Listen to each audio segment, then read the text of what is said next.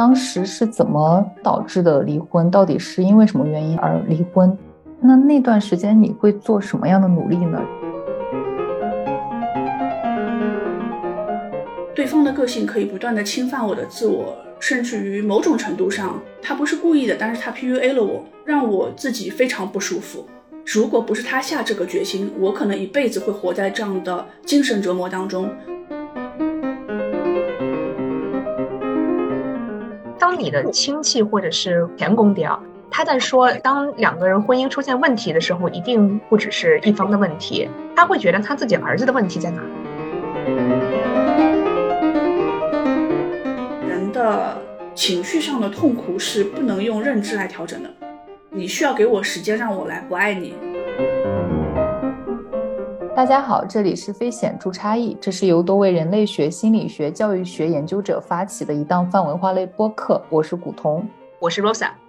那以前在节目当中呢，我们半开玩笑半认真的几位主播都说过，说哎要离婚。那今天呢，我们就给大家奉上一期跟离婚相关的话题。那其实这些年来，感觉离婚在身边越来越普遍。当然，一是可能是离婚这个事情在当前的社会里面变得越来越普遍，另外也有可能是随着年龄的增长嘛，大家都逐渐进入了婚姻。那么进入了婚姻，就总有一部分人后面的时候发现，哎，这个婚姻没有办法进行下去了，那我就离婚。也有可能是随着年龄的增长，就感觉身边。呃，进进出出婚姻的这个朋友也越来越多。那因为我们四位主播都没有办法跟你们分享呃离婚相关的具体的或者是真实的过程。那今天呢，我请来了我的好朋友大米来跟大家分享他自己的离婚的故事。嗯，那同时呢，Rosa 以前在某一个节目当中，他也有非常详细的讲过一本书。叫做离异家庭中的孩子们，所以今天 Rosa 也会结合他通过阅读这本书里面的一些啊思考，然后再结合大米跟我们分享了他自己的这个离婚故事，所以希望嗯能够嗯对各位女性朋友们呃有所帮助吧。嗯，那大米能不能先说一下，就当时是怎么导致的离婚？到底是因为什么原因而离婚？就能不能跟我们分享一下？大家好，呃，我是大米，今年四十岁了。那我离婚两年多吧，离婚的时候孩子也就是三岁左右啊。我觉得我现在过着单身的自由的生活，是我比较理想的状态。呃，离婚的话，其实算是一个比较突然的事情，因为当时呢，我生了一场大病，嗯，做了一个手术。那手术完，其实也就是两周多吧。两周多的时间，其实也在恢恢复期。然后有一天晚上，我跟我的另一半，因为他对我的态度非常不耐烦，但我就给他提建议了。因为出于我个人，我觉得凡事想沟通嘛，我就想好好的说。我说能不能你跟我说话的态度好一点？嗯，不然的话，孩子看到了会觉得爸爸不尊重妈妈。借着这个由头，他就忽然说他有一个事情。但是他觉得他说了我会崩溃的，算了，还是不说了。那按照女性的直觉，我听到了这样的话，我一定是不会让他不说了。我是觉得，嗯，其实没有事情能让我真正的崩溃。呃，过去的经验来讲，那我就一定要他来讲出来嘛。我说没关系的，我说你讲吧。然后他就提出来要离婚。所以在那个当下呢，我是有意外的，因为的确也是一个，嗯。没有那么多预兆的事情嘛？为什么要离婚呢？其实我觉得很多人在提离婚的时候，他未必会把内心最真实的那个原因告诉你。即便对方告诉你了，那个我认为也未必是真正的全部的根本的一个原因，因为有很多东西是人不愿意直面自己的，或者呃不方便讲出来的。所以他当时提出来的理由是觉得他不爱我。他说他看到我很难过的时候，呃，他也嗯没有感觉，他觉得自己要去找真爱，就这样。他没有说他有了真爱，他只是说他觉得他不爱我，他觉得嗯不应该这样继续下去。那后来也说到说，其实也是为了我好，这样能让我找到一个爱我的人。就这这些话术都听起来异常之熟悉。嗯。所以就是这样提了离婚嘛。那天晚上我还是很平静，我当时还是很平静，我还拉着他聊了好久。嗯，我觉得可能我跟别人也不太一样，聊了很久，所以我相信在那天晚上他讲的话是最真实的反应。在后面的一个阶段里面的有一些事情就变得更复杂一些了。所以当下我跟他聊了很久之后，其实我当时的心态是不想离婚的。虽然我当时凭第六感知道了为什么。我觉得女人第六感非常准啊！当时我凭第六感知道了为什么，但是我没有深究为什么，我没有想那么快下一个决定说就要不要离婚这件事情。但是我心里知道，那个可能就是一个结束。从他讲出来那些话的时候，我觉得在我心里面这段关系就已经结束了。所以那个时候是，其实你内心知道肯定结束了，但还是。没有完全的下定决心说想要结束婚姻，因为在我的字典里面没有离婚这两个字啊，所以就是我结婚的时候，或者在看别人婚姻的时候，我不是一个自信的人，但是我一直潜意识里面有一种自信，就是我觉得我可以通过我自己的调整，还有我的付出，不能说经营好吧，但是能够把一段关系就持续很久吧，就它可能不是火花四射的关系。但是我相信我能把它维持在一个中等质量之上的一个关系吧，所以在我的字典里面没有离婚，之前没有预想过这件事情，所以它会让我在当下觉得一下子不不知道应该怎么样来决定。嗯，的确是够让人吃惊的，特别是你的前夫，嗯，他当时还在你非常脆弱的一个情况下跟你提了这么大的一件事儿，对。所以说，当时我们聊完，我记得我到大概三四点吧，聊到两三点还是三四点，我不记得了。然后他就呼呼睡着了，我坐在那里就没有睡着。所以，嗯，聊完那个时候，我为什么说我知道这个关系结束了，是因为他讲了很多话，在这些话里面，我听到的全部是对我的不屑和指责。虽然他是用很平静的语气在讲的。然后我就脑子里飘过三个字，不值得。后来我就跟我最好的朋友，嗯，发了个微信，我说，呃，那个谁谁谁给我提离婚了。我那两个朋友就炸锅了，就不相信，就觉得太狗血了，怎么可能啊？然后我说就是这样的，我说他还睡着了，我说我没睡着，我说我要想一想可以做些什么。这个还蛮有趣的，他能睡着。就我听到这个故事，我的感觉是，可能他说出来之后，他整个人一下子放松了，因为他内心可能最大的一块石头已经落地了。对，回想起来，我觉得，嗯，想要分开这个想法，当他说出来的时候，应该在心里酝酿过非常久了。那后面呢？当提完之后，后面的整个的这个事情是怎么一步一步推进，然后真正的就离婚变成了一个事实呢？其实我当时还是想继续这段关系的，因为毕竟有小孩嘛，而且我们的小孩他从小就表现出来对父母的双方的这种依恋，因为他很小两岁多，话不多的时候就说我最喜欢跟爸爸妈妈在一起，就没有人引导他，他就说过，所以而且当时我自己其实生活嗯才刚刚开始安定下来，其实过去的生活一直非常颠沛流离。非常辛苦，还没真正的安顿下来，我又生了一个大病，然后一切都算是刚刚要开始正常的生活的时候，来这么一出，我其实是很不甘心的，因为我觉得过去这段生活付出了非常久嘛，因为十几年嘛，那你就像你就把自己所有的东西都掏空，投入在这样一个有沉没成本，那一定是会不甘心的，或者说不愿意的。而且我也知道对方当时的状态是上头了，那我觉得他看待问题也不理性，所以我不想要那么快就下决定说要分开。但是虽然说我想要继续，的确我当时也立刻咨询了我的律师朋友，因为我想要知道我面临的选择是什么，我要面临的困境是什么，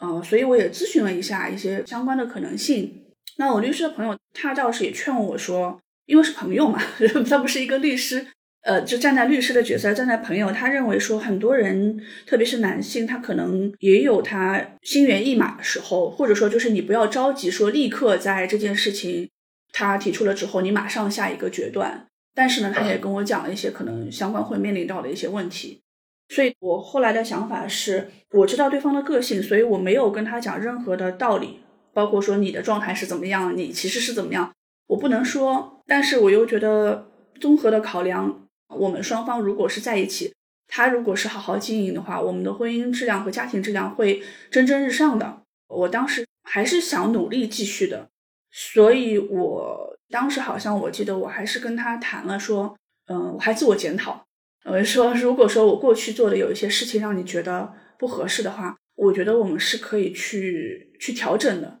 而且我说，婚姻可能都会遇到各种各样的问题。当时他其实没有完全下定决心，因为可能他提离婚那个档口也是有一点冲动的，所以他当时也没有说下定决心，说我就是非要离婚不可这个样子。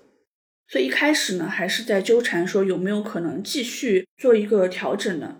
但是在这个过程当中，我觉得怎么说呢？在这个过程当中还是非常非常非常煎熬的，因为对于我来讲，我会觉得我要付出太多。我非常被动，换句话说，就是明明我受尽了委屈，然后我还要像嗯挽留对方一样。其实从我内心的真正的自我来讲，我也是不喜欢这样子的。可是呢，又要去维持，所以这是一个非常非常难的事情。在这个过程当中，我也做了很多的努力。这是因为，呃，我有一个姐姐给我说了一句话，给我蛮大的启发的。因为当时我还是会很难过。但是我又觉得不适合找到任何人，甚至我也觉得我跟他的关系无从讲起，因为我们没有巨大的冲突和矛盾，这是因为对方的个性所导致的，好像还有一些其他的事情啊，所以我也不知道怎么跟人倾诉，但是我也很难过，嗯，我就找了一个我认为很有智慧的姐姐啊，然后我就想看看聪明的人能不能给我一些开导的意见，让我至少。不要陷在痛苦的感受里面，因为啊，那件事情现在讲起来当然是能理性的讲，可是处在当下的话，人的情绪上的痛苦是不能用认知来调整的。所以我就想说，我要找一个人让我摆脱我的固有思维，就是自己劝导自己没有用嘛。那我想看看不一样的人，我不是很想找一个一直帮我骂他的人，因为我觉得也没有什么用。那我就想找一个智慧的人，所以后来我那个姐姐给我讲了三句话，我觉得是回忆起来很受用的。第一个就是婚姻是一场豪赌。那我回头想起来，我觉得这一点是我自己的认知错误，因为我从来没有想过婚姻就是一场赌博，你可能会面临非常糟糕的结果。第二个，他说的是你要告诉对方，就是你需要给我时间让我来不爱你，也不是告诉对方嘛，就是你爱上他是需要时间的，而且花了这么久的时间。那你不爱这个人的话，你也是需要时间的，所以你是需要时间来不爱一个人的。第三个就是人要对自己够好。后来我就听了他这三句话，因为她是一个对自己特别好的女人，就是不管另一半怎么样，她都会保证自己过得很好。然后这一点是我非常非常欠缺的，因为我是一个偏向于讨好型的人，虽然在对方眼里没有感受到这一点。但是实质上，我我是这样的人，所以他给了我这几点之后呢，我就想说，那无论最后的结果怎么样，那么我要把这一段时间，至少说我努力过了，对这一段关系，如果我没有努力过，就这样切断了，我会觉得可能是我没有给到足够的时间，所以后来我就想说，就再等一段时间，所以也做了一些努力吧。那那段时间你会做什么样的努力呢？就是因为我我就把我试着放在那样一个位置去想的话，如果我的另一半跟我提出来要离婚，然后接着大家还是在同一个屋檐下共同生活，我比较难以想象如何去进行啊，就日常的生活。当这样一个时间节点之后的一切似乎都变了嘛？那个时候还是会有一点。我想一下，我是怎么努力的，就是回想起来也会有一点支离破碎的。但是我当时有几个还是很清晰的概念，就是第一个就是我觉得这段关系可能要结束；第二个是我清楚的知道，呃，我不会去寻求家人的参与，就是不会把七大姑八大姨拉进这件事情里面，想要去说服对方。然后第三个，呃，我是想清楚说有一些事情我是必须要做掉的。因为当时还在做一些家庭的一些事务的处理，就是房子的装修什么的。我知道我要把这件事情做完，虽然那个房子我可能不会去住了，但是我的女儿要住在里面。同时，我也告诉自己说，无论我跟她的关系怎么样，对于我来讲，其实生命当中最重要的一个人，那我的意思是在亲密关系里面最重要。过去有两个的话，那么现在就是一个。我无论做什么决定，我都是要不能影响到这个小孩子。所以在这个过程当中呢，我一边又去找了个房子住。因为要处理其他的那个事情，也没有跟父母说。当然，小孩那段时间正好不在我身边啊，我就可以有一段时间独处。因为我就说我要去弄房子嘛，那小孩子可以有一段时间不在我身边。所以那段时间呢，我就一边弄房子的事情，一边就在调整心情吧。因为我找了一个看得见风景的房间，有时候很难过、很难过的时候。就是这个情绪，它会像潮水一样。就是我第一次体会到创伤，它就不是说你生活当中遇到一点点的不开心的事情，你其实自己主控力是非常强的。但是在那样一件事情巨大的创伤来的时候呢，人是不那么情绪能受控的。所以有的时候忽然之间会觉得生理很难受，就是那个难过的情绪来了，你不能自控。然后我就会趴到床上，呃，跟自己说。就是这个情绪像潮水一样来了就会走，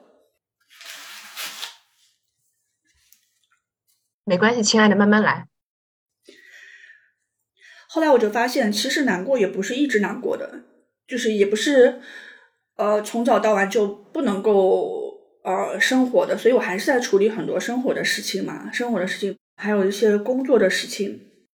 当时我生完病，我同事还来看我了。但是他们也没有看出来我有什么事情，就是我觉得很分裂吧，就是一个自我还是很正常的功能，就是还有一个自我就是受伤的自我。后来我又呃带着我女儿出去跟我父母一起做了一个假期的旅行，我每天就尽量的让自己投入到怎么样跟我孩子玩的更开心这件事情当中。那当然过程当中也会有很难受的时候，但是还是告诉自己就是嗯。从今以后，自己更要支持自己嘛。所以在这个过程当中，对于他的努力，是我可能试图在维系一种呃微信上的沟通，偶尔有一些呃要面对面的时候，但是在每一次的见面和沟通当中，都会让我觉得是一种折磨和伤害，因为对方不会给到你很好的态度，甚至于会很伤害的态度。我还做过一件事情，就是嗯，我那时候。在遇到这件事情之后呢，我就上网查了，好像还刚提离婚的时候就查了，说人要从离婚的创伤当中恢复要多久？查了科学的研究告诉我，嗯，它就像戒毒瘾一样，差不多需要至少一年的时间。啊，那我所以就会告诉自己，OK，我要给自己很长的一段时间来准备好，就像我生病一样，因为生病已经让我做了一个很大的心理调整，所以在这件事情来的时候，可能也有了一个缓冲。就是我要允许任何事情可能发生，我也知道我要等待一段时间，它会过去。就是时间会让这种感受过去，虽然我不知道要多久。然后还做了一件事情，就是呃，我我有一天看到一篇什么样的文章不记得了，他就说跟自己在一起的那个人在一起的一百件开心的事情写下来。那么当时我觉得，呃，如果我很难受，我又不想找人讲。絮絮叨叨的来回讲，因为讲其实本身也不能让我抒发很多，我发现，所以我就想说，那写下来会不会好一点？而且让我就是跟过去告个别嘛，我就开始写。我觉得写的这个过程也是很重要的，因为通过写，我发现能够挖空我脑袋想出来的事情，都是基本上我在付出，或者是我很努力。呃，而且在整个过程当中，事实上我也不得不承认，这一段婚姻如果从快乐的质量来讲，它非常不高。就是我也要承认说，它是一个嗯不幸福的婚姻。从这个角度来讲，因为我没有幸福感，只是说对方处理要分手这件事情的方式和过程让我很受伤，所以我就一直在理清自己的感受，说我是到底离不开这个人，还是离不开我的付出，还是在担忧孩子的将来，还是在恐慌自己的未来。所以在这个过程当中，可能我就一直在做纠结吧。当然，后来之所以下定决心要离婚，也是因为在这个过程当中看到了，嗯，离婚是见证人性的 一个过程。就是更清楚的看到了对方，嗯，至少是不适合我继续的。我可不可以先插一句，大米，你刚刚讲的这个过程让我觉得你非常的超人啊！就是在被提出离婚的这段时间以来，你做了这么多事情，同时要处理工作、社交、装修房子，就是任何一样都是感觉可以在一个正常的心态下都很容易压垮一个人的工作量，还有孩子、度假，还有修复自己，还有找资源、律师、信息和自行调试。太厉害了吧！就这么多事情一直在同时的进行，因为就是这件事情让我意识到，就是自己要对自己负责任吧。这个是蛮珍贵的一刻。因为过去我会想说，为什么我会在别人身上付出那么多？是因为我自己自我是非常薄弱的，所以对方的个性可以不断的侵犯我的自我，甚至于某种程度上，他不是故意的，但是他 PUA 了我，让我自己非常不舒服。所以说，我觉得我要用这个过程来重新找到一个自我，或者说我不得不 也是推了我一把吧。就说，如果我不自己帮助自己，那么我不可能让我的父母再为我担心，而且他们也没有办法帮到我。所以说，在这个过程当中，我就是还是信奉一个原则，就是成长型的心态。对《成长型的心态》这本书还是很帮到我的。虽然有人会觉得它很鸡汤，但是我一直觉得。呃，我的经验是照他做，没有给过我失望。因为最基本的一个原则就是不要多想为什么，而是去想做什么。那我就会想，我得找点事情来做，而且找的这些事情就是我姐讲的嘛，对自己好的事情啊。所以我还做了很多事情，我还去打了耳洞，就以前不让我打，然后嗯打了耳洞，去染了头发，剪了头发，还做了一些什么事情，反正就做一些小事情嘛。想吃什么吃点什么。做一些皮肤的护理啊，还有什么不舍得花的钱啊？天呐，此时不放照片，天理不容了！没有没有，然后那时候很好，而且那时候我很开心的是，那个时候一下子瘦了十几斤啊，现在就不行了，就是没有维持这个效果。但刚才大米说到了一点，我觉得可能很多女性都会有共鸣的一点，就是在一段婚姻关系当中。很多的女性都会感觉到自我不断的被侵犯，就属于自己的那个自我越来越小，越来越小。然后你的自我好像就溶解在了另一半身上，溶解在了孩子的自我，溶解在了整个大的家庭里面。我觉得大米能够在，因为我知道他在这段关系当中付出了很多，他也说了颠沛流离的几年，其实基本上都是他在牺牲自己的时间，牺牲自己的事业，然后来维系这样一个家庭。所以，某一种程度上，他的自我已经 深刻的融入在了自己的另一半和自己的整个家庭里面。在那种情况下，他能够再重新把自我的这个边界给他划清楚，我觉得这是非常不容易的一件事情。我觉得你讲的是，我当时觉得我为什么那么痛苦，是因为纠缠的太深了。我当时信奉的理念就是，我的就是你的，你的就是我的，我们是一体的，我们合作能够把。就是家庭经营好，对我来讲就是一个方向。所以说，嗯，当对方现在刚刚有了起色的时候，他就提出来这个分手的决定之后，包括分手的决定过程当中的一些他自己不意识到的这种自私和自我的方式，会让我觉得就是有一种人是厌恶损失的嘛，这种损失感是非常巨大的。而且是，嗯，你说没有后悔吗？是一定有后悔的。我觉得我不能说我不后悔，我会后悔说，在过去的这么多年里面，我从来没有意识到大家对游戏规则的认知是不一样的。我是坚守、坚持到底的，所以我才会投入。就人很现实，如果你早就告诉我你中途随时可能 quit，那我为何如此投入？是不是？我也不傻。然后我就会觉得有一种说不清楚的这个感觉，还有就是有一点点憎恨自己吧。就是其实也没有人逼着我这样做，那的确也是我自己做的这一系列的决定和决策。处在这样的矛盾之下，就只能说告诉自己说，那过去的时间你不可能再补回来了嘛。就像我我父母后来知道了，也让我很感动，就他们一直站在我这一边，没有任何的影响我的决策，就说你要不要离或者你要怎么样，但是一定是给到我最大的支持的。就是我的父母会跟我说，你要想的是你怎么过好你的下半辈子。然后我又意识到，过去的我非常压抑，包括生病，还有各方面也是这种自我的压抑所导致的。因为我是不能够在这个家庭里面自由的表达自我的，我的任何表达都会被对方上升到对错的问题，然后对方会比我情绪更激动，所以我就会不断的试图用沟通，但是沟通反复从来不会起效，因为最后又会落到是谁对谁错这个问题上，所以在所有的沟通里面都是一个鬼打墙的状态，我就会不断的压抑自我的情绪，然后我什么事情都没有讲话之前，我都会先。想一下这句话能不能讲，我讲出来他是什么反应，我都能预料到我讲出来他什么反应，我都预料到我又要花多大的力气来跟对方讲这一件事情为什么要这么做，我为什么要这么想，然后最后还是会被对方埋怨的这样一个结果。我后来自己意识到这一点的时候，我觉得我的过去的生活看起来很平凡，但实际上很可怕，因为是活在一个不断的自我的 PUA 的过程，但是我没有办法挣脱这个枷锁。因为如果我反抗，那我就会被指责为那个不想好好过日子的人，它是一个无解的循环。所以我后来为什么会决定离婚，是因为我后来想着，我也很感谢对方。如果不是他下这个决心，我可能一辈子会活在这样的精神折磨当中，没有出口，没有任何出口。那他帮助我下这个决心，摆脱这样一种没有自我的生活，也许就像他说的是为了我好。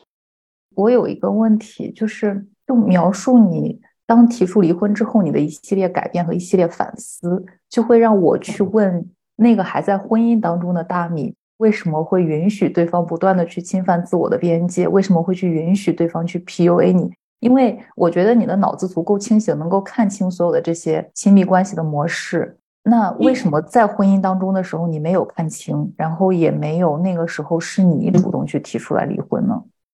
这就是个性的一个弱点。所以我这个过程的反思，我为什么会是这样的一个个性？所以我在对孩子的教育当中，我就很避免让他成为一个乖小孩嘛。因为乖小孩的标准就是你会顾及到别人的感受，体谅别人的想法。所以我做很多事情之前，我会觉得如果别人高兴了，我也会很高兴。那么，所以在这样的关系里面，嗯，就是会。尽量的去所谓的取悦对方，其实对方很不好取悦，但是，嗯，你就会对方也有会给到你一些情绪平和的时候，反而就是长期在这样关系里的人，当你看到对方平和了，你会觉得松一口气。这其实是一种受虐的关系，在我看起来，就是为什么它是一个像条件反射一样的长期的受虐，而且我跟他在一起的时候，我的自我本来就不完整，本来就不是一个自我坚定的人，遇到了一个比较内核很强硬的人。他就很容易控制到我，我觉得，就是当他表示对我观点认同的时候，我就会觉得几乎是一种不由自主的会觉得啊，我得到了认可的这样的一种感受。而且对方的一些人生经历，当时也让我非常共情他，是我觉得可能他的人生当中缺乏很温暖的关系，那我觉得我可以来温暖他的人生，我就觉得我不可能抛弃他，因为在他的人生里面，他也有他人生的缺憾。所以我会去理解他人格个性上的一些与众不同的地方，那我就会说人无完人，因为他也有他可取的地方。我就会想说，我要接纳一个人，我就要接纳他的全部的缺点，而且他可能就是个性是这样的，但是我当时是深信他的内心是善良的，是好的，他只是性格的表现是如此的，所以我一直自我洗脑嘛，会说他让我不舒服，但是他的人是好的，所以这个持续很久。不过刚才大米你在讲这个过程中间，我听下来，你对自己所谓性格缺点的描述，在我听起来全都是优点啊，会为了别人着想，会想要去关心一个看起来有一些脆弱的地方的人，会想着别人是不是高兴。在我看起来，这个也是人性非常正常的一个部分，但只是说在这个情况下，似乎你的伴侣他一没有这样的对等的能力，给到你同样的关心。啊，第二个就是在某一个时间点，是因为双方在这个 game 能不能 quit 这些基本的原则上，啊，两个人有一些相互不知道的差异之类的。但其实这个性格本身就，比如说去取悦他人本身，我觉得好像并不能说是一个坏的坏的品质。我不知道古潼怎么看。刚才大米讲的，我觉得非常有趣的是，他讲到了说，现在他自己养女儿的时候，就避免把她养成一个乖小孩。但我觉得。从可能我们很多人的成长经历而言，Rosa 可能从小就比较背叛了。但是从很多女孩子的一个成长的经历而言的话，我觉得的确我们都被社会化成，或者是被驯化成一个乖小孩。那男性在这一点上，我觉得他所承担的压力会更少一点。所以刚才大米讲的，他我们听起来是比较性格优越的那个地方。如果说这些性格上的优点为他人着想，当然是一个好的。但是我觉得，如果这是在牺牲自我的前提下，在你没有办法意识到自我需求的前提下，去无限的为对方着想，可能就会变成没有了自我。对我可以回应一下刚才古潼说的，我觉得之所以我从小性格就很反叛，原因之一也是因为我妈妈性格是个特别好的人，所以你从他的生活中就能看到一个性格特别好的人会被欺诈成什么样子。所以我很小就非常有自觉，就是不能做一个性格很好的人。但是我是到了很大的年龄以后，我才认识到，其实刚才大米说的这些，呃，为别人着想，这些其实是非常非常善良的性格，既需要练习，也需要培养，而且它其实是有很多好处的。所以我跟大部分的女孩子是有点反过来。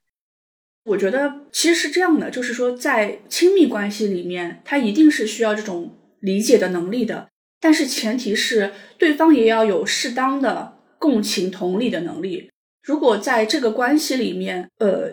往往我看到很多的关婚姻关系里面也是这样的，他会因为两个人的一来一往，最后会变变成一个不是像打乒乓一样你来我往的过程，而会变成一方就是这样的模式，一方就应该去承受，这个是很可怕的。而且说到男性和女性，的确我也做过一个小样本调查，是因为我发现，比如说哪怕是离婚，可能女性就会反思很多自己的问题，包括即便是我，我也要经历很大的一部分的心理挑战，莫名其妙的一种愧疚感，因为在他提出离婚之后，我有很长一段时间就一直会在想自己哪里没有做好，会责怪自己。甚至于，我觉得还蛮伤害的是，的确是有周围的人会说这样的话。我也听说有亲戚会背后说，这个男孩子看起来就是很老实的一个人，一定是我做了什么事情让他才会坚决的要提离婚的。天哪，还有什么人呢？做的什么事儿？这说的什么话？不好意思，我只想骂一句，你那亲戚。而且很多人会持这样一个观点。这种 PUA 是很可怕的，是因为所有的人几乎会讲一句话，就是一段关系不好了，一定不是一个人的问题。其实这句话对我来讲是一个很大的心理挑战，因为在那个时候，我的前公公也对我讲过这句话。当时我是人生第一次气得发抖，就是身体不自主的抖。所以我说为什么要建立自我的边界？这个时候我就知道了。当你一直很好脾气的时候，没有人觉得你是好脾气。他的条件反射就是都是你的错。你要是没错，你为什么会要承受这一些？所以这个逻辑是很可怕的。我想问大米一个问题，这个也是我非常好奇的，就是当你的亲戚或者是前公爹啊，他在说当两个人婚姻出现问题的时候，一定不只是一方的问题，他会觉得他自己儿子的问题在哪？我觉得我的离婚过程可能跟很多人是不太一样。因为我跟他都没有撕破过脸，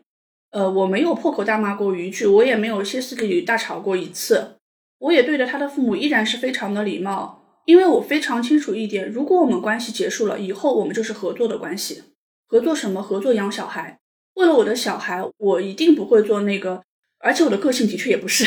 呃，就是说，所以我我觉得没有必要了，没有意义，就是比如说追问我。前公婆俩要不要去指责他儿子，或者追问我前夫我到底哪里做的不好？还有你到底为什么不喜欢我？这些我都没有很深刻的去问过，因为我觉得那个东西没有意义。可能你知道了越多，伤害越大，因为你会反复去咀嚼对方讲的那些话，可能不自主的。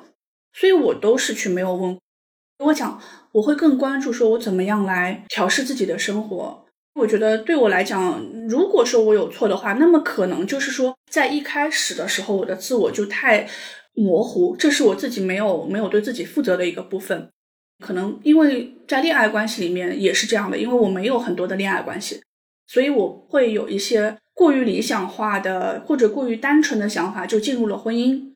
那这个也是我自己要对自己负责的一部分。听你的描述，就让我感觉。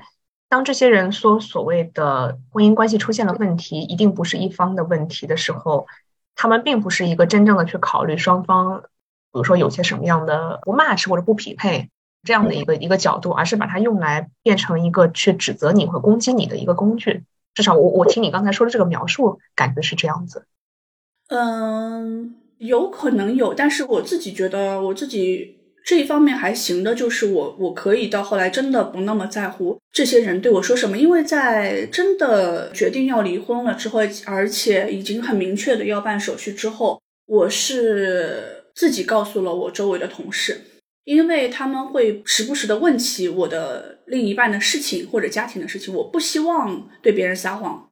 我也不想用遮遮掩掩的态度来对待别人，且我也不在乎，只要你不要在我面前，我也我也不 care 你们在我背后说什么，所以我就告诉他们说啊，我我离婚了，就这样，找了一个契机，可能他们又问起来的时候，而且我觉得这样很好，因为从今以后不会再有人来问我这些我不想或者说我不知道如何回答的问题。所以我觉得这一部分对我来讲，它是有一段时间的压力的，但它不是占据那么大的一部分。更大的一部分的创伤是，我觉得自己的很大的一段人生的遗憾，就是我没有把这段人生过得很愉快。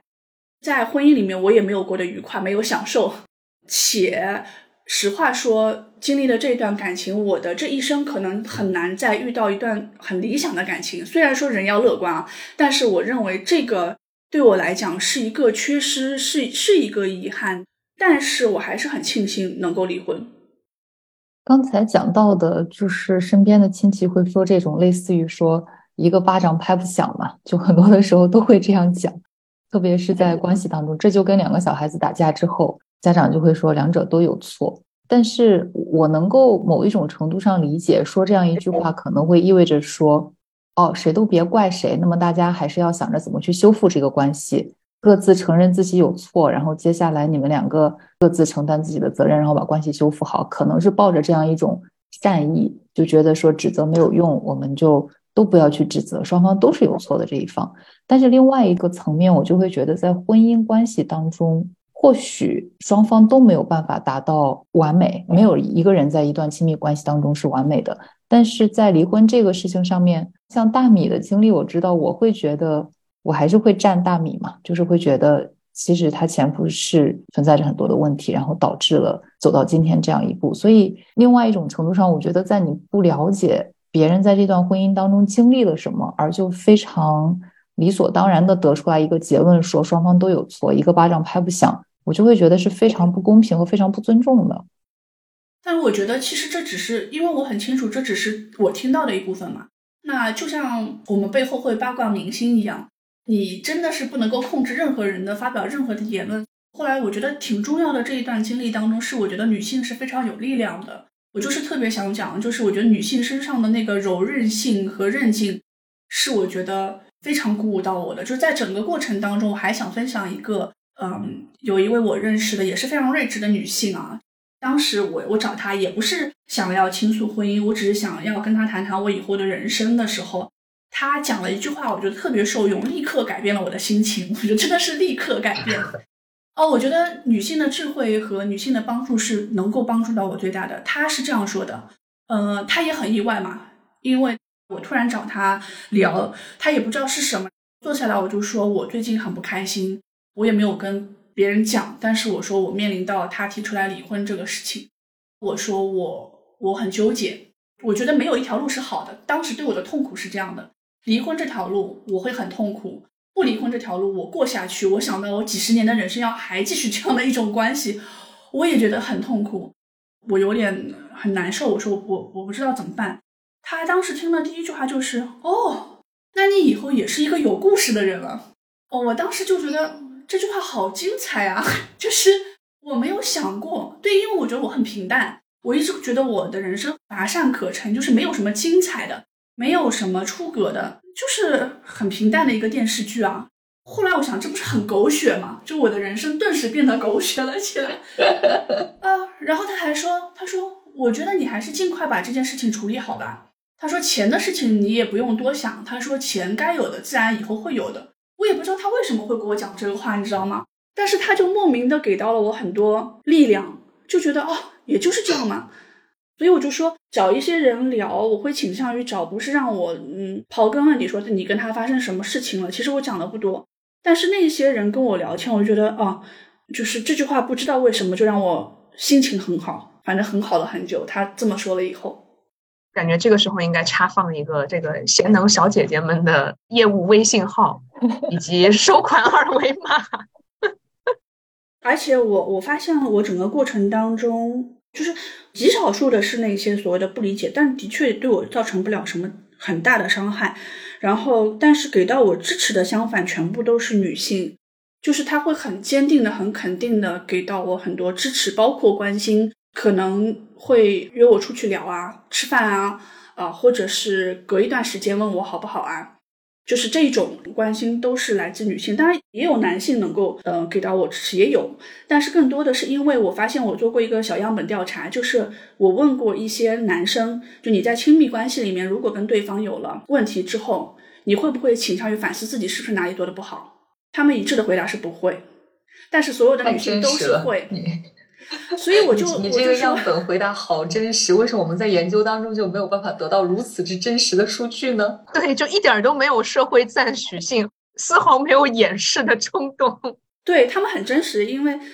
就是也很真实的朋友嘛。所以我说男性和女性是有差异性的，所以我才会说在亲密关系里面，你要找一个有同理心、内心善良的伴侣，呃，非常非常的重要。不然的话，情绪的伤害会很大。因为他可能不是故意伤害你，但是女性会要隐忍非常多的东西，要自我消化非常多的东西。当然，我们说婚姻里面、亲密关系里面，你不能把所有的情绪的出口都要放在另一半身上。但是不可否认是，如果一段亲密关系里面他不能给到你很好的情绪价值，我觉得对于现代的女性来讲，这个是一块蛮大的缺失。或者说，很多人的婚姻平淡也是因为这个问题，都不是物质的问题。哎，感觉我妈妈那一辈的。女性可能包括我妈妈都会问什么叫做情绪价值，咱从来没有见过这东西，完全没有体会过，是吧？所以后来有一次我印象很深，就是我知道我什么时候有一个很明显的感觉，说建立自我的边界有多重要，是因为在还没有离婚的时候，有一次他跟我打电话，我前夫突然跟我抱怨他的现状，他就觉得可能很烦嘛，不能马上离婚这件事情，然后我就脱口而出一句话说，我说我觉得共情你。现在不是我的责任和义务了，我不想听你讲这些了。我以前从来不能讲这样的话，也不可能讲这样的话。我讲出来之后，我觉得好舒服啊。他什么反应？他好像也没有什么办法，就是后来他都没什么办法，因为是事实嘛。就是为什么要我一直来忍耐你的呢？为什么我表达我的情绪的时候，你可以对着我施加各种的压力，我不能表达我的情绪呢？更何况。以前的话我没有办法，为了维持关系，我总是一忍再忍，是吧？那你都不想继续这个关系了，为什么还要我忍呢？我就觉得，然后我很干脆的结束，因为我觉得我已经很烦了，你把这个烦恼带给我，你还要跟我抱怨你烦，我当时就觉得有没有搞错？所以我现在常常会为什么说我其实反思离婚这件事情，它是一个很矛盾的事情，它带给我的痛苦依然在延续，就是说这个创伤，什么叫创伤？就是它可能会是永远的一个伤口。当然，有的人可能找到了新的、更理想的另一半，这个伤口可能会被填平啊。也许我是因为这个原因，也许是因为别的原因。总而言之，它是一个伤口。但是有很多很多的时候，我是能明显的体会到幸福感的，就是我终于可以自由自在的做自己了。然后我发现有很多在婚姻里面状态的朋友跟我聊的时候，他们都会羡慕我，所以就是变得很奇怪这件事情。感觉我们这期节目播出之后，不知道有多少听众小姐姐、小妹妹们终于有勇气 去做出来提出离婚的那个人了。但是我觉得提出离婚是要不能冲动行事的。我当时坚信的原则是，从来没有在我口中出现过离婚，因为我觉得离婚不是一个武器嘛，不是你解决问题的一个工具。如果你是还想继续，只是对这个关系不满，那么你可能就是要想尽办法去调整。不要动不动的就把一个是把离婚挂在嘴上，而如果你心里真的要离婚的话，你可能要经过非常详细的评估，因为婚姻不是只有情感，婚姻它是一个合作关系，牵涉面非常广，它的影响也很大，包括对小孩的，包括对于周围人的，包括个人的自我负责的能力，就是你在离婚之后是不是能够让自己过得比较正常。这些可能都是要考量的。当然，很多女性现在如果经济非常独立的情况下面，即便她有动了念头要离婚，但是在我看起来，能下定决心的女性还是还是很少，还是有这种内心的恐惧感。因为当时我也很恐惧，是因为我忽然觉得，我好像过去不管好不好，我就像在开车嘛，我会有一个模模糊糊的导航方向的。然后当时是我特别糟糕，是因为我在大病之后，如果不是大病之后，可能还好一点。我会觉得我的死亡焦虑非常强烈，我会觉得我的人生是断崖了。它不是一个没有方向的问题，它就是一个黑洞，因为健康有很大的问题。如果我健康很好，那么我觉得可能是另一个状态。我健康非常的虚弱，就是心理能量很虚弱。以前自己设想的很多东西，对于未来安定生活的设想，全部一下子变成了泡影。这个东西是特别特别难处理的。那如果是已经在一个安稳的、平稳的婚姻生活当中的人，他可能。有更多的可能是关于财产的问题，啊，还有如果是小孩大了，反而也是不容易的一件事情。还有考量另一半在呃离婚之后能不能对孩子很好的承担责任这一块，双方的家庭是不是都是比较理性的、比较文明素质高的这一些，呃，都会有影响吧。就是他要不要离婚？那大米，嗯，你刚才讲到说，对于有些家庭来说，小孩大了。他可能会更倾向于不离婚，但是好像身边也看到了越来越多，就孩子大起来了，可能都已经去上大学了，反而开始提出来离婚。当时我知道你们家小孩还比较小嘛，那在离婚的过程当中，就是孩子又对你造成了什么样的影响呢？并且你刚才我觉得让我还蛮震惊的一点是，那个时候还没有离婚的时候，你就已经非常清楚的意识到说，以后你们两个是合作关系，意味着说你就已经。知道说以后会合作来养孩子，而不是说我把孩子撸到我身边来，全权由我来养等等。首先说孩子的年龄，很多人不是说嘛，大学毕业之后是一个离婚潮嘛，就是啊，不是大学毕业，孩子高考，高考是一个离婚潮嘛，因为很多人觉得终于熬过了这一关。虽然说这个东西，我还是认为应该以两个人的生命质量来考量作为首先，但是的确。呃，如果说孩子已经对双方有了很强烈的依赖的情况下面，忽然之间家庭分离，父母闹得非常不愉快，且从今以后一个人从生活当中严重的缺失，这个对孩子的心理状态可能会造成比较不稳定的因素，尤其是剩下的这个另一半，如果自己的心理不能调整的很好，那么对孩子会有很强烈的负面影响。我的小孩是我回头来想，我觉得比较庆幸的是，在他还懵懂不懂事的时候发生了这件事情，且我没有让他演变成一个灾难。或者说我们共同吧，没有把它演变成灾难，且我们是在共同抚养的前提下处理他，所以至少对孩子来讲，我能说我们尽到了最大的努力，没有给他创伤。嗯，但是当时在孩子的问题上，是我为什么会纠结那么久？离婚手续其实还是用了一年多才完成的，不是说很快的。我其实的确一直在考量孩子的问题，是因为对于很多的婚姻来讲，嗯，比如说妈妈身体健康比较好。那么他一定会把小孩的抚养权拿在身边，因为孩子跟母亲的关系不可否认会更紧密，不包括照顾。但是当时我的这个健康状况就很糟糕嘛，我的父母这边，嗯，身体健康状况也是没有办法承担起来，说身强力壮的来帮忙带小孩。那我想到，那我以后的人生我要自己对自己负责，我起码得工作，对吧？我不能把我的工作给搞不好了。不说工作的质量好不好吧，但至少一份工作得保证它能够顺顺利利的完成。那个健康状况能让我顺顺利利完成工作，已经差不多耗掉了。带小孩那个时候那么小，我的体能和健康真的是没有办法支持。如果我继续带小孩，我就死路一条，就是我就是原来健康已经不行了嘛。那我继续带小孩，我就找死。说白了，真的是生命的威胁。所以当时为什么想要继续，也是因为我是觉得我又不想让小孩分离，且我们合作可能带给小孩的资源也是最好的。所以，嗯，后来我在一直在纠结，也是纠结了很久。包括我的父母也是觉得，呃，对我来讲很难，因为他们实话说压力也很大。如果说我接下来小孩子的话，那么他们的人生，我无法想象，就是我的健康不行，我父母的健康不行，我还要带一个小孩。一旦小孩有了问题，对方可以帮助，但是对方一旦拒绝，我连求助的门都没有。我觉得太可怕了，这也是当时我很恐慌的一点。然后当时对方呢，他当时是这样表达的，他说他要把女儿给我，但是呢，他说如果我要把女儿给他，他也接受。所以我权衡了很久之后，我是这样想的：第一个，我爱女儿的心是非常清楚的，而且我一定会竭尽我的所能来照顾她的。那么，且我的状况不允许。而且从另一个侧面来讲，很多的男性在离婚之后，即便是有约定，他对孩子的照顾是肉眼可见的缺乏的。我很不希望我的女儿在那么小的时候就少了非常多爸爸的这个功能跟角色，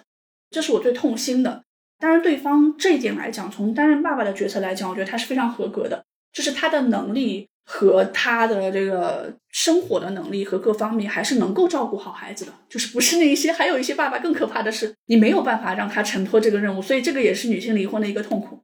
那么。呃，我在权衡了这一些之后，而且我相信，如果他一旦有了一些问题，我也是能够及时支持的。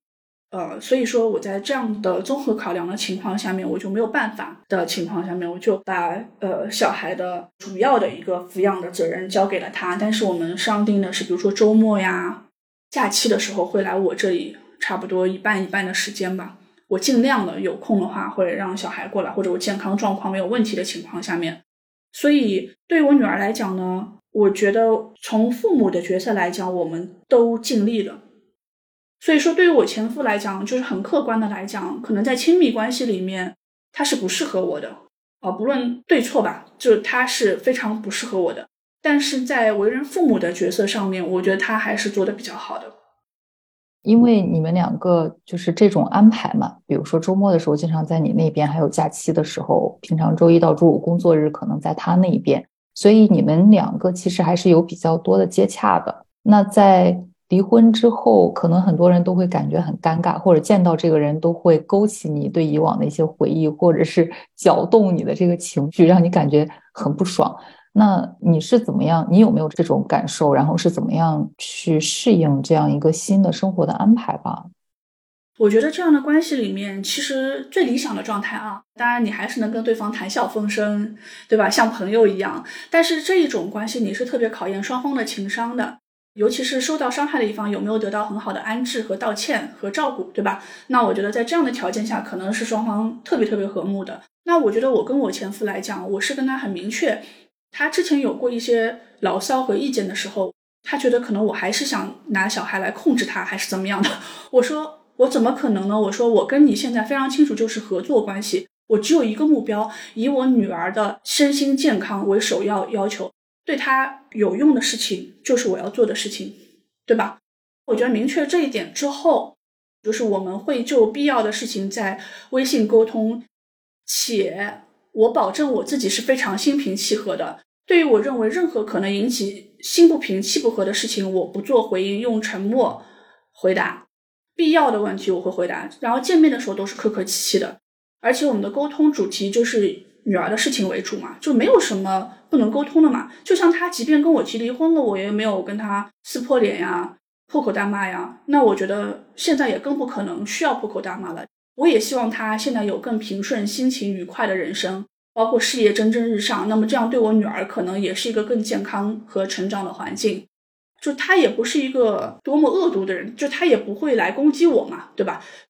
他也不会故意的来伤害我这样子，所以就是尽量保持一个适度的边界，然后有问题的话就事论事。当然，我觉得在离婚的协议当中，我是力求把所有可能引起矛盾的问题都写清楚的人。我把可能预想到会有矛盾的一些经济上的问题都列得非常清楚，怎么样来解决？所以我是很害怕有一些人在离婚的时候很冲动，他就觉得很多条款含糊其辞，因为的确有很多问题是你还蛮难界定清楚的啊。但是我觉得能清楚的尽量清楚。第二个是不要很斤斤计较吧。你当时是找了专门的律师朋友来帮你去做这样一条一条非常细致的这些安排，然后预想到可能会出现的一些纠纷，提前把它给就避雷给避掉吗？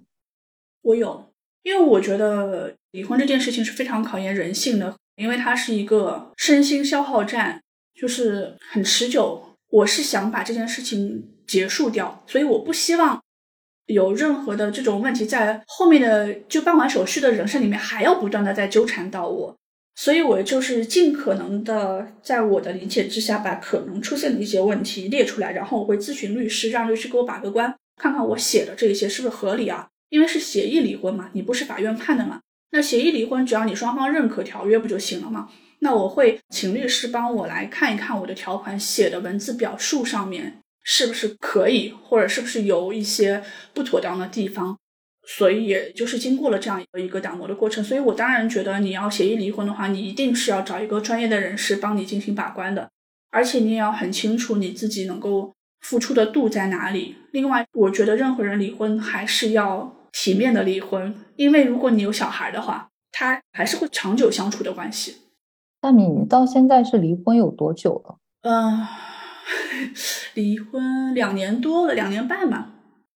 那在这个两年多的过程当中，你们两个合作育儿感觉怎么样？呃，总体上我觉得还是挺好的。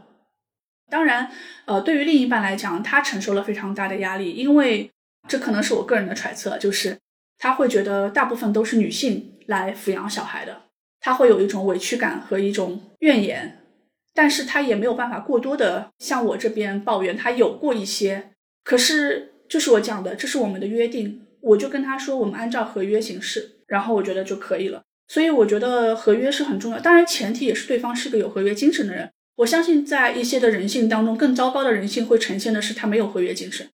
那这个女性可能面临的痛苦就会更大。所以女性可能在经济上面要保障自己是有经济能力的，这一点还蛮重要的。所以说，嗯，离婚的时候，如果对方有钱的话，呃，很多女性可能很痛苦的状况下会想说这些钱我也无所谓啊什么的。那我还是建议他们把所有能拿的钱在离婚前拿到自己的手上，因为钱不会背叛你，钱也是能支持到你的东西。但是像我这样没什么钱可谈的，那就是保命重要，对吧？我的健康，嗯，我后半辈子的自由和我自己的身心健康，可能是我最重要考虑的东西。我还想问大米一个问题，就是我觉得可能是。有些女性会面临的一个问题，就是因为刚才也说了，在离婚之后，特别是孩子年龄比较小的时候，基本上都是跟妈妈的比较多，并且很多都是全部是由妈妈来承担，可能爸爸就是付出一点金钱这样子。那当别人得知说你的前夫是主要承担孩子照养责任，而不是你，作为一个女性，你会内心在某一种程度上有担心，被别人指责自己是一个。不合格的母亲嘛，当然我们听你说就会知道，其实整个的决策反而是说明了你是一个非常非常合格的母亲。但是可能社会上很多人的目光是，哦，你不是带孩子的那一个人，那么就说明你不是一个合格的女性。你会内心有这样一种担心，或者是曾经被别人质疑过吗？没有人明确的跟我质疑过，但是我还是会有一段时间有过这样的自责。我其实怕的是。不是呃别人怎么说，而是说我会觉得我女儿的心里会不会以后这样想，就是觉得妈妈为什么嗯不是你带我？因为有一段时间她每次来我这里都说不想走，因为可能我会更温和一点，也不是说前夫不温和，你知道带小孩久了嘛，相处久了，不管你跟谁相处久了，你都会有那个呃，所以他会觉得啊就是不想走。他说为什么就是我不能在这里？包括孩子也会对离婚有过疑问。对我来讲，我后来觉得这个东西更大的矛盾是我跟孩子之间的。别人的东西不重要，别人觉得我负不负责任不重要，但是我的那个内疚感或者一个自责感，可能是会对于我女儿的，会觉得好像是这样，所以我还是花更多的精力和心态在我跟我女儿怎么沟通上，因为她有一次跟我说，她的两个幼儿园的同学跟她说，呃，你的爸爸妈妈是离婚的，然后我就知道啊，这一天来了，因为之前我的前夫不允许我跟我女儿谈离婚的事情，他觉得他还小，不要跟他说，我就觉得没有什么不能谈的事情。包括跟小孩，就看你用什么方式谈。然后呢，因为他不让我说呢，我也就一直没有正面的去谈。因为更早的时候是跟他说，妈妈工作忙，工作单位远，所以就不回家来住了。后来谈到这个问题的时候，我跟我女儿有一次花了一个多小时，她当时可能就是五岁吧，我来跟她聊了聊离婚的事情。她似懂非懂的样子，但是我觉得她是懂了。但是因为我们都把她照顾的还蛮好的，因为。好处是什么？就是跟别的可能也不一样，就是因为一个是他爸爸也给他很多的时间照顾，第二个是老人不在这边，所以孩子是我们亲力带的，就是不是爸爸就是妈妈，不像很多小孩他的缺失是，就算判给了爸爸，基本上就是爷爷奶奶带，父亲的角色是缺失的，所以孩子会心里很有问题。但对他来讲，他虽然很喜欢爸爸和妈妈在一起，但是我们也没有，我们也不会在他面前吵，然后我在孩子背后也不会讲爸爸的坏话。哦，我也会去客观的评价爸爸，就是每个人都有优点和缺点，你得把你爸爸的这个能干的地方都学过来。就像我也有缺点，我也跟他解释了，说离婚就是说，比如说你也有好朋友，你就很想跟他在一起。可能有的小朋友他不是不好，但是你跟他在一起不开心，你说天天在一起多难受，对不对？我就说，可是我们都很爱你啊，我们都不舍得你，所以我们就要轮流，就是来跟你处一处。反正就是通过一些孩子能接受的方式，让他知道这件事情。然后我也让他知道，世界上的婚姻关系有很多种。他会跟我说的，他说：“哎呀，呃，我们有的同学就是爸爸妈妈都是住在一起的。”我说：“对，我说，可是你都没看到，有的就是连爸爸妈妈都没有的，还有的就是爷爷奶奶的，嗯，就各种各样的。”我说：“就像苹果有红的、绿的、青的、黄的，就有很多种啊。”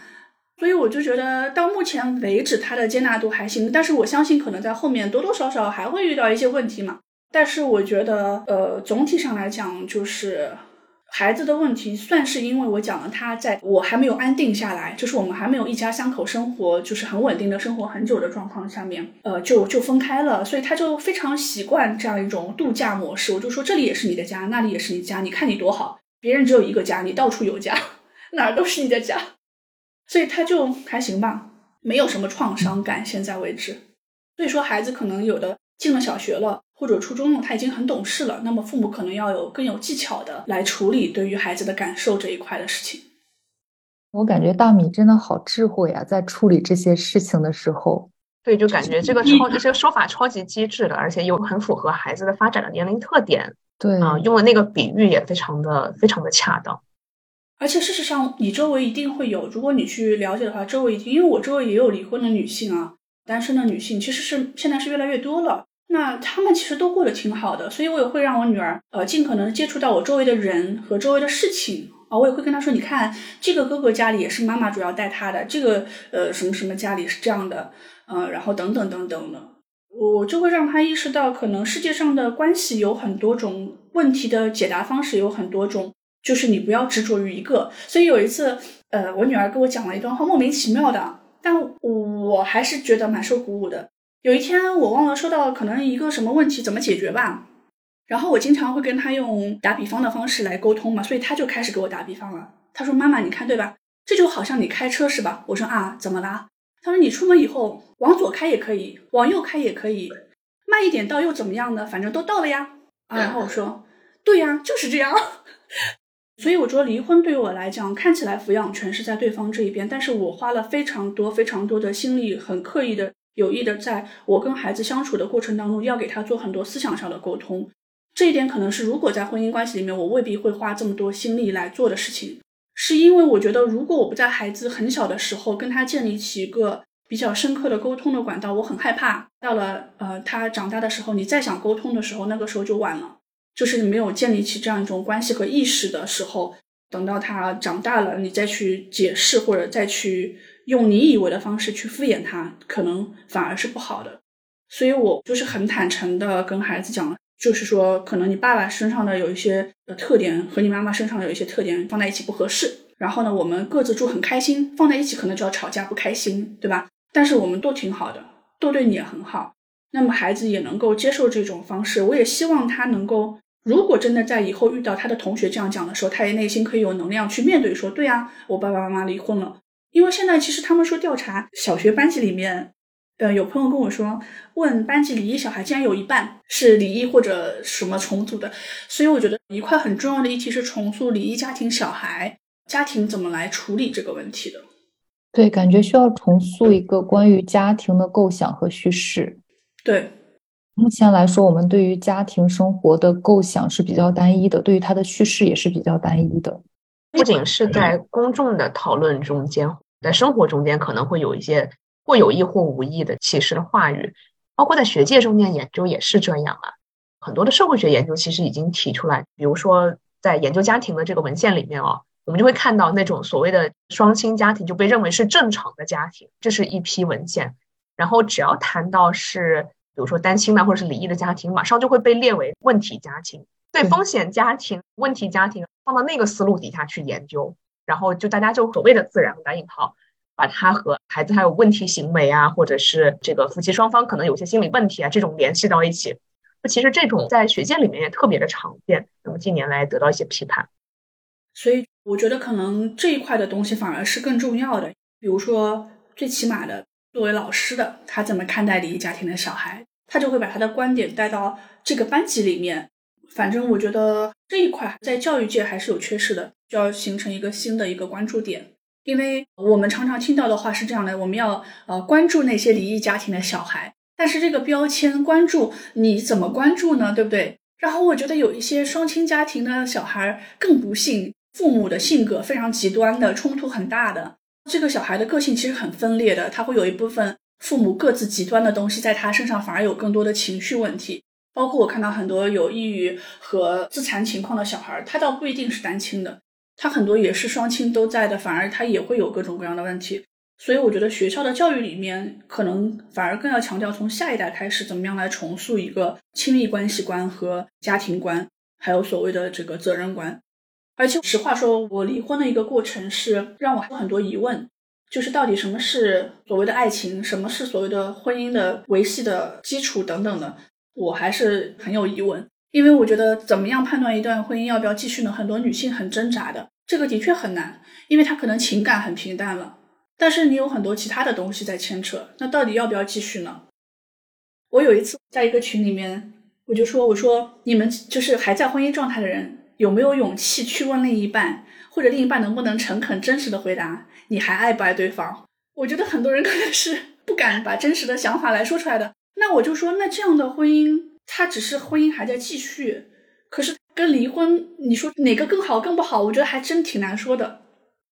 对，当然我们都在婚姻里面。就刚才被大米这样子也送上这道送命题之后，我的感觉是，好像你在家庭生活中生活了很久之后，你不再去问自己这些问题了，你不再去思考这些问题了。好像就是每一天重复的这样子在过日子，我觉得可能很多人都是有这样的感受。当然，现在大家的工作都很忙，每个人似乎都感觉自己的时间在不断的被各种事情霸占着。但如果就像刚才说的，重新再去思考一个不一样的关于婚姻和家庭的叙事，那可能真的就得去探讨婚姻的意义是什么。在婚姻当中，不管是男性和女性，他想要得到的到底是什么东西？在现代这样一个社会。而且我觉得现在是快消社会，很多人潜意识的观点就是我只想要我要的东西，比如说我想要一个吹头发很快干的这个吹风机，哪怕家里已经有了三个吹风机了，当一个新款出来的时候，他就会觉得哎旧的都不行，我换一个新的，就是季抛式的生活。所以我觉得有一些人，特别是到了中年的时候，不只是男性，我也听到有一些女性，她不一定离婚哦，但是她对婚姻有一些出轨啊、不忠诚啊。也都是情感上面，他会产生这样一种波动，他就觉得对方不能满足我的一部分的价值，那么我可能是抛弃他来追寻，如果有另一个能满足我价值的东西存在，可能性比较大的话，我就抛弃他。那如果抛弃他的代价太大了，那么我就用出轨的方式来获取我这部分的需求。所以我就在想，人的需求应该在多大程度上被满足呢？有时候我觉得我前夫提离婚，他也很有道理啊。他不爱你了，他为什么要还和你继续呢？你对他又没有利用价值了，对吧？他觉得经济上我也不需要你，心理上我也不需要你，那我为什么要跟你继续呢？我有时候觉得是很有道理啊，就是很荒谬的一点。但是我又在想，这种长久婚姻的那个动力，如果真的是要靠很浓的情感基础的话，那的确能够真正达到这个程度的婚姻，可能也是寥寥无几。感觉最后大米不仅抛出来了一个送命题，更送上了一个哲学题，就是关于人的自由的边界，以及人作为自己和作为他人生活的一部分，到底价值在哪里？嗯，像刚才其实大米说到这个前夫的离婚理由的合理性，这个过程的确是听起来道理上很有道理，但是我作为一个人，我听起来就很伤心。我就觉得，好像在这个考量中间，你一个人的价值已经被切割成你这个人的财务贡献，可能他的家务贡献，在这个性和激情上的贡献的这样一个一个碎片的总和，而不再是人被作为一个有灵魂、自由意志和情绪的个体来看，让我会马上就觉得非常的难受。是，可是我自己不清楚，这是不是现在社会一个还蛮多人有的一个想法。但是我看到的和听到的，至少有相当一部分人潜意识里面，或者说没有说出来的那部分言语里面，是秉持着这样一种价值衡量的标准，在婚姻里面相处的。所以你在选择另一半的时候，为什么我说他的内核非常善良，这一点很重要？就是人性化的这一块东西是很难通过教育真的说去改变的，可能是他很久存在的一部分，不太能够教化的。那他如果有的话，那他可能是比较容易见到这个人的，然后在关系里面他也会有更多人性化的考量。那他如果没有的话，并不是你通过指责或者通过呃跟他说道理，他就会有的。当然，我觉得我还是很羡慕那个婚姻很幸福的。就是或者哪怕吵吵闹闹的那些家庭，因为在刚离婚的时候，我一出门看到人家一家三口，我还是很伤心，因为我觉得这个场景可能以后就算有，他也不一样。以前的时候，你的对于未来生活的想象是那一套嘛？一家三口手牵手吃个饭也好，遛个弯儿也好，但到了现在就变成了另外一种对于生活的想象。其实。哪怕是离婚的手续拖了比较久之后，但是真正离完婚之后，还是需要一段调试的时间嘛？那你怎么样去改变了自己对于未来生活的这样一种新的想象？嗯，我觉得就是人要找到事情做，还是归根结底就是有很多人很痛苦，是因为你把时间，当然我现在也会有，就是把时间花在了呃情绪上面。但是在这个情绪之外，如果你找一些事情做的话，那些事情是不会辜负你的，比如说。我在离婚手续还没有完成的那段时间，虽然我很痛苦，但是我又重新努力的去把驾照考了出来。那么学车这个过程，它就是很耗费体力、时间和精力的，且它是有成果产出的。因为我拿到了驾照，我就能开车了。那你要折腾车的事情，你你就得花时间精力。然后有了车之后，你就会想，那我有了车，我就得带女儿往更远的地方去。对吧？所以说你就会有一系列的任务导向，然后你就可以有很多的产出嘛。因为你出去了，那你当然心情就不一样了。同时，在可能工作和生活上找更多的人接触吧，你就会发现，哎，原来我没有空做的一些可能合作的机会，比如说工作上的、呃事业上的，不管它是不是所谓的世俗别人看起来的有价值的，但是我会觉得啊，我反正有事情可以做了，我觉得这个事情也挺好玩的。跟这个人聊一聊，哎，这一块事情也挺好玩的。然后呢，这里合作一下，那里合作一下，你会发现，哎，可能别人也会给你一些呃好的反馈。那既有收入，又能有好的反馈，然后又能够和女儿有一些愉快相处的时间嘛。那我觉得可能就是会让生活变得更加自主。你过一段时间能够自己决定自己想要怎么活的时候。真的也很难说服自己再回到那种要迁就别人的生活当中。实话说，就是自由自在惯了，就好像放假久了的小孩要开学的那种不愉快。我现在就是跟我在婚姻当中的朋友一聊天的时候，他们就每次就讲哇，你真的是可以，竟然可以做这个事情，可以做那个事情，然后他们就不应该有的羡慕吧？完全没有不应该有啊！此时我和 Rosa 都羡慕的眼光。所以就是调整，但是还是会有很多呃情绪伤口被打开的时候吧。就是呃有时候你看一些节目，嗯或者莫名其妙的也没有什么缘由的，但是就像以前一样，你会知道哦，他反正情绪嘛，就他来了他也会走，那来就来吧，反正过去了就会好的。反正我看到现在周围也接触过很多，因为可能我自己的经历，我就会很特意留意那些有感情这方面经历的女性。那我也在这个过程当中看到了很多很励志的，给我很多启发的人。比如说有一个她自己创业的女性，那她也是离婚了。然后我就问她，我说你当时是怎么来度过这一段呃时间的？他就跟我说，他就找了一个心理老师。他当然手头可能比较松啊，经济比较宽裕，那么他就会花钱找比较好的心理咨询师。因为他的观点，我觉得也很对。他说这一类的烦心事就不要去烦我的朋友了，专业的事情还是交给专业的人来做。所以他把他心理重建的这一部分的任务呢，是交给了心理咨询师。所以他长期的跟心理咨询师建立联系，那么来帮助他心理上的这个所谓的康复吧。他后来又积极的健身啊，创业啊，就跟他初恋在一起了，也没有结婚啊，到兜兜转转又跟他的初恋就是还是恋爱关系蛮好的，呃，就在一起了。然后也有就是单亲带着小孩，但是事业上一片蓬勃的、风风火火的、红红火火的这个女性。反正我看到的女性自离婚之后，还真没有过得很不幸福的。当然，你说情感上的孤独寂寞，可能他们背后会有，但是我指的是人人的整体的精神面貌。我还记得有一次，呃，我那个时候那个新房子我装修好了。然后我还找了个保洁阿姨去打扫，你知道我那时候还在干这个事儿。哦，然后那个保洁阿姨，她是当年婚姻状态的时候，她的前夫对她家暴，她大着肚子，她没有离婚。当时她离婚还能分到一套房子，然后她没有离婚，在孩子十岁的时候，她前夫又亏损又欠债，还是又赌博的，反正就跟她提离婚。离婚之后，她还要替前夫偿还五十万的债，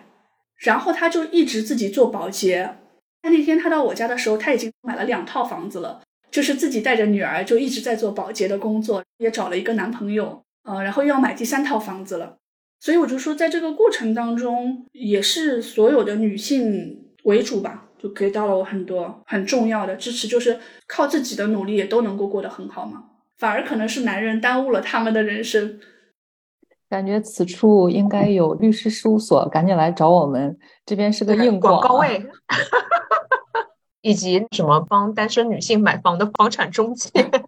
刚才大米说的这些，我又在想，其实我身边也开始会有一些离婚的女性，包括可能亲戚有些离婚，但是没有那么深入的去聊过离婚这件事儿。给我的感觉，就反而通过大米，我会觉得可能是他离了婚之后，我不知道是不是有意识的，你会注意到了更多种不同的离婚之后女性的生活方式，然后跟他们建立了更多的联系。就加入到了一个新的类似于社区或者是一个共同体一样，所以我都在反思，我身边有离婚的朋友和亲戚，但是似乎我作为一个已婚还没有离婚的一个人，跟他们，我不知道是不是有一种天然的隔阂，还是说我不够去努力的去倾听他们的故事，我不知道，反正我脑子里面有这样的一系列的问题在问到自己，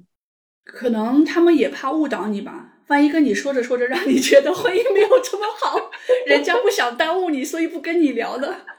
哎，原来原来是这样子啊！我觉得我能想到已经离异的朋友，有的时候可能会不太敢去联系，也是因为不太知道对方的心理状态怎么样。通常又都是双方我都认识的，所以我有点害怕讲起来就会有点尴尬，就不知道怎么去切入。对，说不定人家此时都在已经当上人生赢家，根本没有空 跟我们这些婚姻中的 loser 在那瞎聊些有的没的。我觉得是挺难的，就看他的需求是什么。如果他很需要人倾听，那有的人可能需要一遍又一遍的来讲他们的过往，那他可能是需要一个倾听者。那如果来找你的话，你只要倾听就好了。如果说他没有来找你，可能他也是需要一个空间来恢复吧。嗯。给我的感觉似乎还存在着一些隐形的墙，把已婚的人跟离婚的人似乎给切割开来了。我不知道，反正我的感觉好像似乎有这样一堵墙，因为我感觉我是很乐于去倾听的。以前的时候，大家也很喜欢来找我聊。我不知道啊，可能也觉得我自己的生活也一团糟，又是娃呀，又是工作呀，又是不给力的老公 等等。听我们节目听多了，反正总而言之，我会觉得。似乎我们的社会还没有到达一个点，就是大家可以非常自如的去谈论这些事情，而不用过多的去揣测我这样子去讲会让对方感觉怎么样。就我感觉现在都会是有点小心翼翼的去试探对方的那种感觉，就是我会担心对方会以为我有什么偏见，而让他觉得不好意思或者尴尬。对，就是那种多重的揣测之后，就变得更加的如履薄冰。对。而且当事人可能他自己也有不一样的态度，就比如说我的态度可能和很多人也不一样。那有的人他可能他的创伤可能是很不愿意跟别人再聊起来的，也有，就是他可能一聊他就会想起那些不愉快的事情，而且真的是有一些时候不知道从什么地方说起，因为两个人的事情就太复杂了嘛，他可能就不是那么三言两语能够讲完的。然后当你去问他的时候，他也只能回答你挺好的。因为他如果要跟你说，可能就要滔滔不绝，打开话匣子讲很久。他又会觉得，其实现代人都很忙，谁会有时间去关心另一个人的生活呢？这个相关的，我有一个问题问大米。这个问题可能有点敏感，所以说如果你觉得不想说，或者是不知道怎么说，你完全可以拒绝啊。就是从你的叙述中间，我感觉到，当然你经历了很多的调试，然后你也说你的这个伤口还在。还开着，但是整体你的态度让我感觉是比较开放的，包括你跟同事也是觉得比较，那干脆把它讲清楚嘛，反而会让你比较好。然后你跟孩子也进行了比较公开的沟通，但是在你描述你的前夫的过程中间，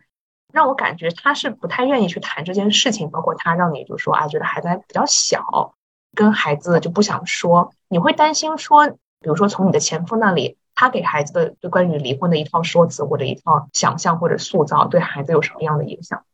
嗯，这个事情我不是很担心，是因为我跟孩子会经常接触，而且我把我怎么跟孩子沟通的，可能我记不确切了，但是我肯定是告诉过他，我跟孩子沟通过这个事情了。我也会大概的告诉他，我是用什么样的方式跟孩子沟通的。就对于我跟孩子沟通的，如果是涉及到他的一些很关键的问题，我是会告诉他的。我跟孩子大概说了一点什么东西，或者我是怎么来处理。比如说孩子有撒谎的问题，我会跟他通个气，说啊，我今天发现了一个什么事情，我是怎么样来说的。所以这些关键性的问题，我是希望跟对方保持一致的。我也相信他不会在我的背后去再说一些什么，因为他也不希望带来更多的麻烦。如果有了一些不一样的说辞，孩子可能也是会反馈出来的。小孩子现在也都很聪明，所以这一点我我倒是现在没有很担心，因为我自己是比较开放的。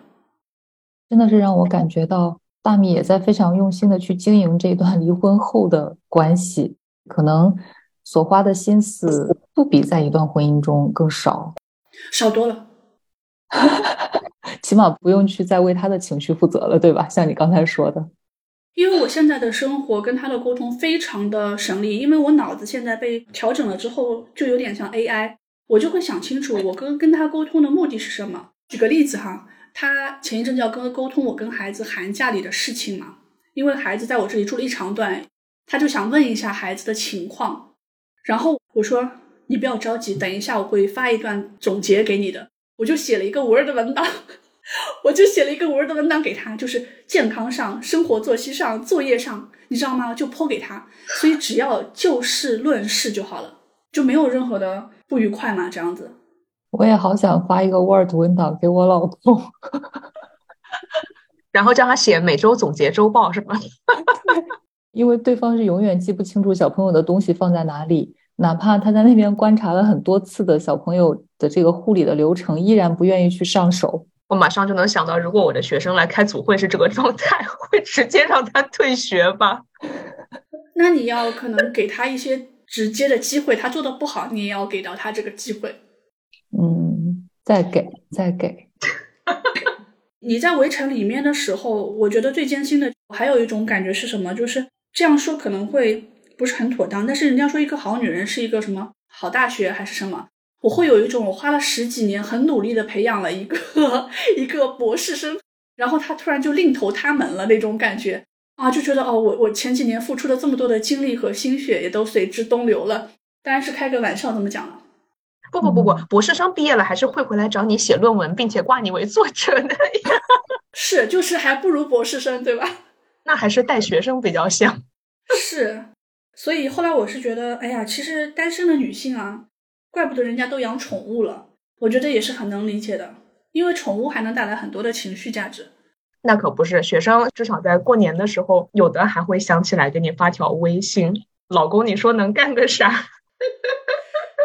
但是不可否认，就是说你如果仔细的回想一下的话，嗯，在婚姻里面的老公还是多多少少起到了一些功能的。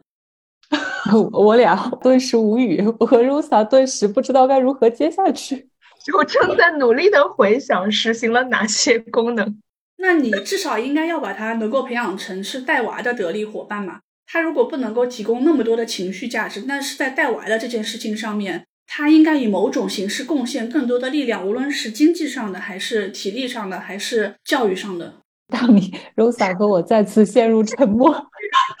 我脑子里在跟你想完全一样的东西，哎，真是的。所以说，如果人都用很价值化的思维来思考婚姻的话，所以我就会说，婚姻都岌岌可危嘛。就是你去衡量一下，你就会反问自己，为什么呢？不能多。然后这时候脑子里就想出了，当时你脑子里跳出了三个字：不值得。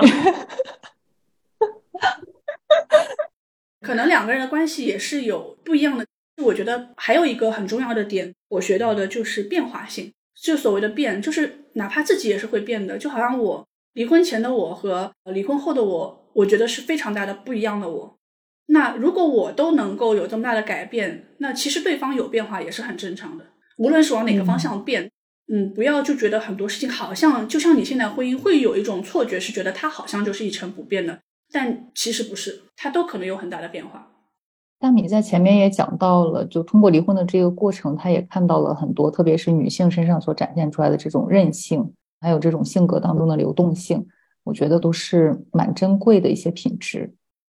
而且这些是女性因为有自己的共同的经历嘛，就是人没有真正的感同身受，除非你真的经历过这些，可能你还更接近一点。那所以说，男性他的确一个是没有这种经历，一个是缺乏这种教育。所以他在亲密关系里面的视角和体验感可能就是完全不一样的。所以我也有点好奇，从大米的角度来说，如果你有一些给到男性朋友的建议，一是可以提升自己在婚姻中的表现，告诉他们怎么去反思，或者是说，二是更实际的来说，避免突然有一天也可能被妻子离婚了呀，然后妻子就事业蒸蒸日上，每天 每天非常非常非常愉快了。就是面对这样的生活，你会对男性的朋友有一些什么样的建议？我觉得男性可能最需要摆脱的一个思维就是对和错的思维，就是在关系里面，一旦对方有情绪的时候，他可能很容易就去立刻自我保护到上升对错，而且男生自身有一种自信，就是他会觉得自己是对的，所以他一旦自动跳到这个思维里面以后，他一定是没有办法处理好亲密关系的。所以，第一个就是他要抛弃这种对错的观念。所谓的这句老话讲，婚姻不是论对错的。所以他第一个就是按耐住自己的兴趣，然后他可能要给女性足够的倾诉的时间。倾诉完了之后，记得给一些合适的回应。其他的问题，其实女孩子都能够慢慢的跟他们谈吧。我觉得，这是最偷懒的办法了。就且不论他要付出什么体力劳动。就是在你跟他提出意见的时候，他能够在那里好好的态度，好好的听，用一个正确的态度来对待你跟他的沟通，我觉得就已经就已经很不容易了。其他的可能就是就是要慢慢来的，比如说你怎么样更多的参与到孩子的照顾当中啊，或者承担更多的责任之类的，这个可能是慢慢来的。但是一定要在情绪上面不要陷入非要跟对方争出个高下来，觉得这个是特别伤害女性的一种思维。赶紧拿小本本记下来，其他可以不听。我觉得最后这段可能需要给更多的男性听到，可能也是不仅在我们的社会，可能在许多的文化当中都是这样子。就是对于男性的这种共情的能力的培养教育是很少的。嗯，还有就是切记不要听了我这个话之后就冒出来一句话说，就算你对吧，或者你说的都对。啊，其实这也不是一个正确的回应。就这个这个话，我觉得光听你这么一说，就马上要血压上升。对，但是很多人就说啊，你都对，好吧，都是你有理。其实这个并不是一个真正的一个倾听了，所以他们可能先学会倾听嘛，这一点就已经很不容易了。就先倾听，然后共情是下一阶段的奋斗目标，对吗？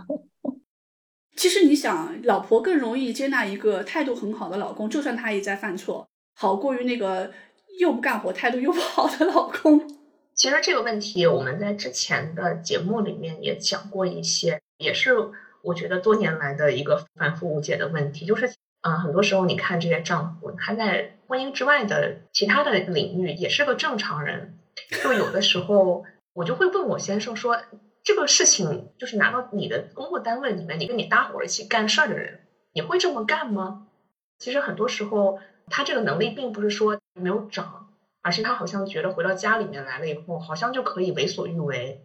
就可以不用这个能力了。这个总是让我觉得非常的好奇啊！这是说你觉得他明明会，但是却不干，和那些其实不会又不干的性质还不一样的恶劣。那他怎么回答你的？我已经忘记我先生是怎么回答的，可能他就会 argue 说。那家庭里的关系和工作的关系是不一样的，但是很多时候，我觉得家庭里面的关系和其他里面的关系，我觉得有一些区别，有一些共通的地方。在家里主要是一个以讲情绪和相互支持为主的地方嘛，但是这显然不能意味着说这个人在家庭里面就可以完全不顾其他的就是任何的道德啊或者准则啊或者是沟通的一些原则之类的东西。这个我觉得还蛮有意思的。对，就其实家庭里面和外面的区别。对于很多男性来说，没有变成一个啊，我的家庭里面对我的家庭成员应该更多的这个呵护啊，或者是关心啊，或者是怎样，而反而变成了一个甩锅的一个借口，这也是让我觉得非常的奇葩。这可能跟他家庭和环境都是有关系的。但是我觉得还有的人看他能不能是一个平等沟通的人嘛，就他能不能听进去你讲的话。的确有一些人的个性是非常强硬的，就无论你怎么说，他脑子里的固有思维是不会为你所动的。那你可能就要权衡一下，你要接受什么，放弃什么。但还有一些人，他可能当时嘴上说不行，但是他是能够多多少少听进去一点的，有妥协的。我觉得这样还是能够进行沟通的。我最后还有一个呃问题，如果你觉得合适可以回答，我觉得啊不合适不回答也没关系。就是之前在你的讲述中间，我注意到你讲过好几次，觉得说将来可能也很难再遇到理想的感情啊，或者是即使遇到了以后的感情，可能不会和第一段婚姻一样之类的。那你会将来还有再婚的打算吗？就是不管是有具体的还是抽象的概念里面，你你还你还会考虑这个选项吗？还是觉得现在生活真香，根本不想考虑开学的事儿？我不能断言，但是我觉得几乎不可能，也不考虑再婚，因为一个火坑跳进过一次，好不容易爬出来，为什么还要再跳进去？就是我讲的，因为婚姻它要提供太多的这种约束和制约，更何况你再要进入一段，这个太复杂了，不会。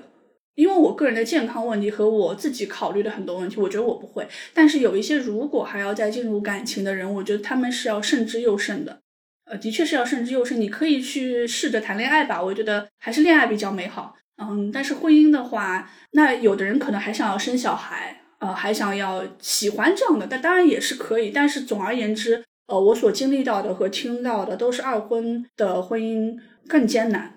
但我个人是不会了。好的，那也希望你的美好的假期生活可以一直继续下去。啊，是的，是的，我努力让自己的生活过得更精彩一点。好，谢谢，真的非常谢谢大米今天跟我们的分享。就是倾听这个故事，让我感觉是从来没有听到过的一个故事，以及里面他提到的很多的那种处理的方式和应对的方式，真的让我感觉非常的有力量，而且也是充满了智慧的处理方式，真的是有很多的智慧在里面。我感觉大米的处理方式就让人觉得非常的冷静。又有很多的温度和日常生活中的那种细致的细节，但是又非常的冷静清楚，你觉得非常佩服。所有的在婚姻当中的女性，能够把婚姻这条路坚持走得更好。谢谢，谢谢，谢谢，谢谢。